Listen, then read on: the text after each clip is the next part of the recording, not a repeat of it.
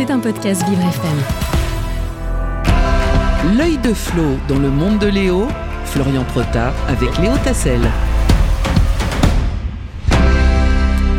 Il est là, c'est notre, c'est le David Beckham de l'Olympique de Marseille. Et oui, et là, c'est, c'est- bah oui, c'est ça. Flo, on se disait, comme, il se demandait comment il va me lancer aujourd'hui, parce qu'un jour c'est les cheveux, un jour c'est le foot avec Marseille, bah les deux en même Vous avez temps. fait un mix des deux maintenant. Ah, j'ai fait un mix des deux, nouveau oui, concept. voilà. Ouais, J'hésite entre les deux, donc je me suis. Je mets les deux en même temps. Ouais, l'œil de Flo. Alors, c'est vous nous parlez d'une première en France, euh, Florian, aujourd'hui, euh, pour une grande entreprise. Carrefour a annoncé hier que tous ses salariés qui souffrent euh, d'endométriose pardon, vont pouvoir disposer cet été d'un arrêt maladie pendant leurs règles, euh, une avancée importante pour les conditions de travail des femmes, alors qu'en France, une sur dix est concernée par cette maladie, Florian. Pour faire progresser les droits des femmes et l'égalité au travail, nous avons décidé d'accorder 12 journées d'absence aux femmes souffrant d'endométriose, soit un jour par mois. C'est ce qu'a annoncé Alexandre Bompard, le PDG de Carrefour, dans une conférence de presse. Une mesure qui va concerner près de 50 000 femmes qui travaillent dans les magasins Carrefour en France. L'endométriose, qui on le rappelle, Léo, est une maladie gynécologique chronique responsable de vives douleurs dans le bas du ventre, accentuées pendant les règles, et de problèmes d'infertilité.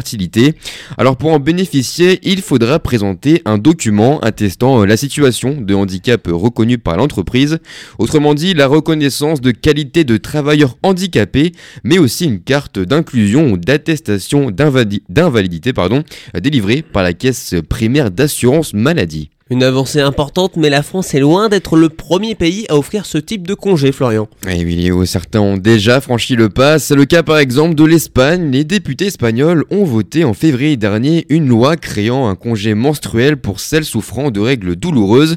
Et cette question sur ce droit des femmes dure même depuis 75 ans au Japon, pourtant un pays plutôt conservateur sur ce type de droit. Et oui, s'absenter plusieurs heures ou plusieurs jours par mois pour cause de menstruation difficilement supportable est un droit dans le pays.